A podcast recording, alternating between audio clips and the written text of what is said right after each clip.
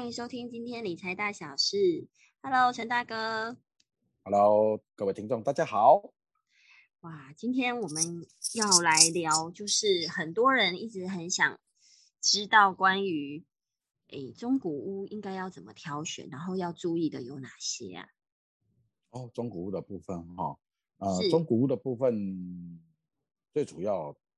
各位听众，如果在挑选中古屋的时候，首先第一个要考量的当然是呃自己的使用习惯。嗯，使用习惯怎么说？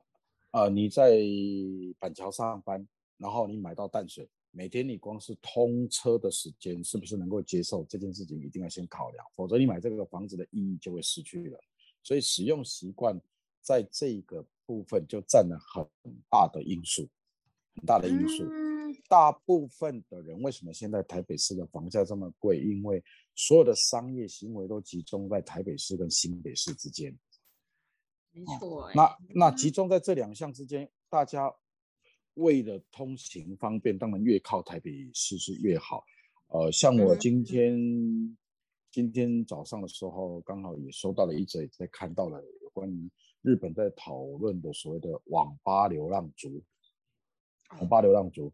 那网吧流浪族其实跟我们中今天中国的题材为什么会有关系呢？其实原因是我们都知道，台湾虽然呃北中南，但是跟日本比起来，毕竟还是稍微差了一些。有一些可能他们日本的大大阪或者在北海道，他到东京来上班。那大家都知道，东京的部分就是消费相当的高，相当高。那有些人的工作他是属于呃没有。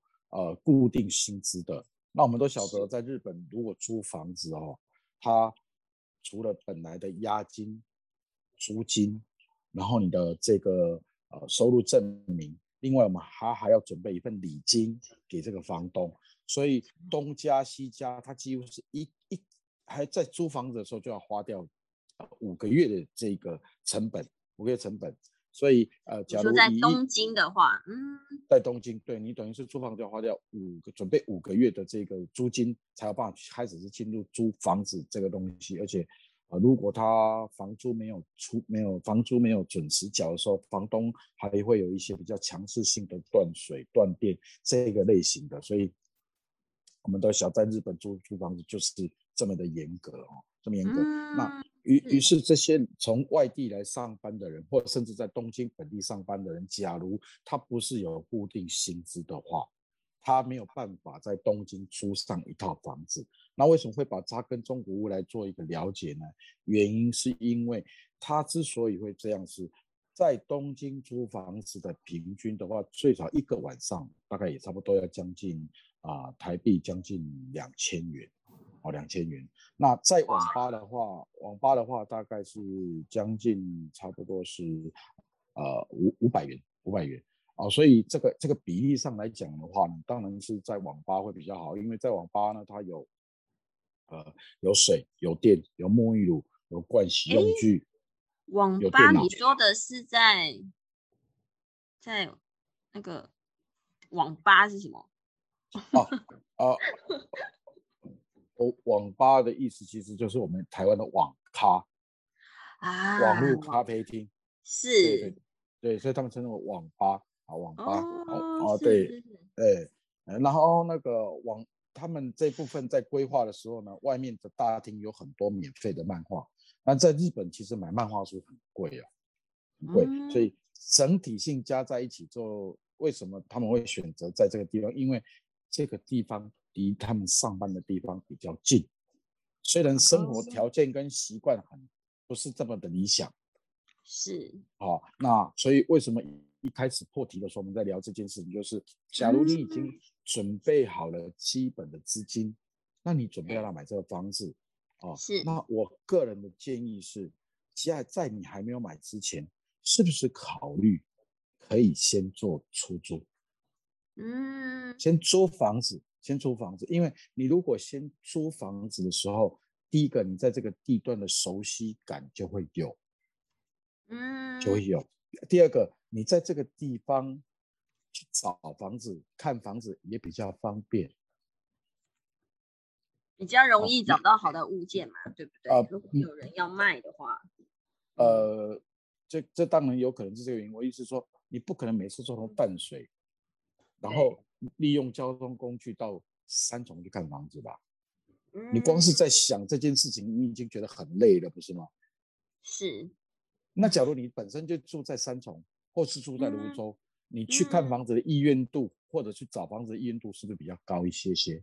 嗯嗯嗯是所以对，所以说我们在要买中古屋之前，一定要先到这个区域附近，或是这个区域本身，到这个地方来住一下。嗯要注意一下，因为有时候你对于工作还有对于这个住家是不一定会想要结合在一起。比如说你工作的地方是在三重，是那你就可以考虑在泸州，因为它在旁边嘛。那三重感觉起来比较像老社区，嗯老社区。那你你觉得这一代的老社区你不是这么的喜欢，你觉得有点乱是啊，那就不妨可以考虑到泸州去嘛。嗯那阿三从泸州其实就隔很近，那一点点交通的时间是可以被接受的。哦，那你就不妨可以考虑怎么样？就我们就先租租出租租屋在泸州啊，租在泸州。那租在泸州的情况下，你就呃把它当做是给租金，都当做是缴贷款。对那试着试着用这样的一个逻辑，先去先去模拟一下，假如你买了房子之后，每个月在缴贷款的感觉。是对，然后嗯也试着跟这个地区的生活、交通、学校啊，然后呃整个整个大环境啊的感觉，是不是有能够融合？能够融合。那如果说你能够在这个地方你觉得不错，不错，那是就可以透过这样的一个时间来慢慢进入挑选这个阶段。哦所以在这一集呢，再跟大家先做分享呢，反而不不是说挑房子该怎么挑，而是我们要在挑房子之前是如何来跟这一个你要买的这个房子的环境先做融合，来测试一下，来测试一下。因为呃这么说吧，呃，在你娶娶太太之前，是不是也要先成为女朋友？大家先交往一下会好一些。哦，哦，啊，对，啊，对，那 那那也也许你交往了半年、一年，你觉得不合适，哎，可以再换嘛。哦，也那也也许那也许说你你在这个期间，你有可能会换工作，或者是你有可能会被调单位，哦，会被调单位。那如果你买在这个地方，本来你你已经规划在三重、泸州，结果呃不小心被调到松山去，嗯是对，那你你是不是整个整个人生的规划是不是又乱了没啊？又错，乱了。买房跟结婚一样，都是人生的大事，对不啊对？一定要先做好功课，了解这个地方适不适合自己，然后再慢慢的进一步的再决定要不要取得它。对对对，没有错。所以呃，我我最近呢，呃，也也也跟设计师在聊天。那我我陪着我陪着客人呢，就在看他们整个室内设计的规划。啊，看完之后，反正我我跟设计师我们聊聊了一下，我说，呃，我我跟这个吴设计师说，吴设计师，你的设计相当的好，也非常精美，跟跟精品屋、样品屋没什么两样。不是过，呃，是不是可以考量一件事情，就是说，其实你们所做的装潢规划，其实嗯并不是只有针对房子，而是什么？而是你现在所给予的任何建议，其实都是将来屋主的人生规划嗯啊，屋主的人生规划。比如说，如果你装潢是五十万，那你可能你只是短时间之内就是这个房子的运用，那有可能你这个房子这个屋主他可能要留给他小孩，啊，有可能他要呃，就是将来他要这个房子他根本不想卖，他有其他的房子他要卖，这个房子他要留，那当然你可以建议他怎么样把这个装潢的部分再做好一些，然后用久一点，然后你试着试着跟他分析一下说，啊，假如你现在投入一百万，那你这个房子的部分你使用三十年，那你每一天除下来大概差不多是呃七七百块钱。嗯哦，假如假如然后假如。那其实呃这样子的话，他会比较容易接受。那你你现在一开始就叫他花了两百万的装潢费，其实他根本没有把他的人生规划在这个地方，他有可能怎么样？三年后、五年后，他就要卖卖掉这个房子。那他现在投入进去的装潢，原则上将来并不能变现，是，所以反而是增加了他的投资的什么这个成本，成本，投资的成本。对，所以我说我是跟设计师聊，我说你你在做规划的时候，其实应该更了解业主对于这个房子的人生规划是什么。嗯啊啊，再来讨论如何做装潢，而不是一味的想要把你想最想好的装潢，或者想要做这笔生意来跟人家硬硬是硬是谈成这这笔生意。我我想，其实这并不是真正能够满足消费者心中的需求。那那也就是说，也就是说，呃，今天我们曾经的来跟各位听众分享的是，你让人要去挑选房屋之前。哦，那你要买什么房屋？其实要买屋，其实我们都是替大家高兴。不过，真正是不是能够符合你的人生规划这件事情的话，也也一样，如同呃交往的道理相同。我诚心的建议是，先交往后结婚，因为买了屋呢，就像是结婚一样。可是你可以先先交往，可以先到附近的区域啊，附近的区域去啊，先看一看，了解试试看。啊，甚至于大小，比如说你心中想的是三房，哎，其实你你两房就够了；，也许你心中想的是两房，哎，也许一房就够了。哦，或者是说，那你也可以试着怎么样，尝试看看，说以你现在的情况的资金，你本来能够买，呃，买这个呃三房的，然后呢，你你你去你进去住，你发现了之后，你发现哇，每个月缴三房的房租怎么样，并并不是这么的顺畅。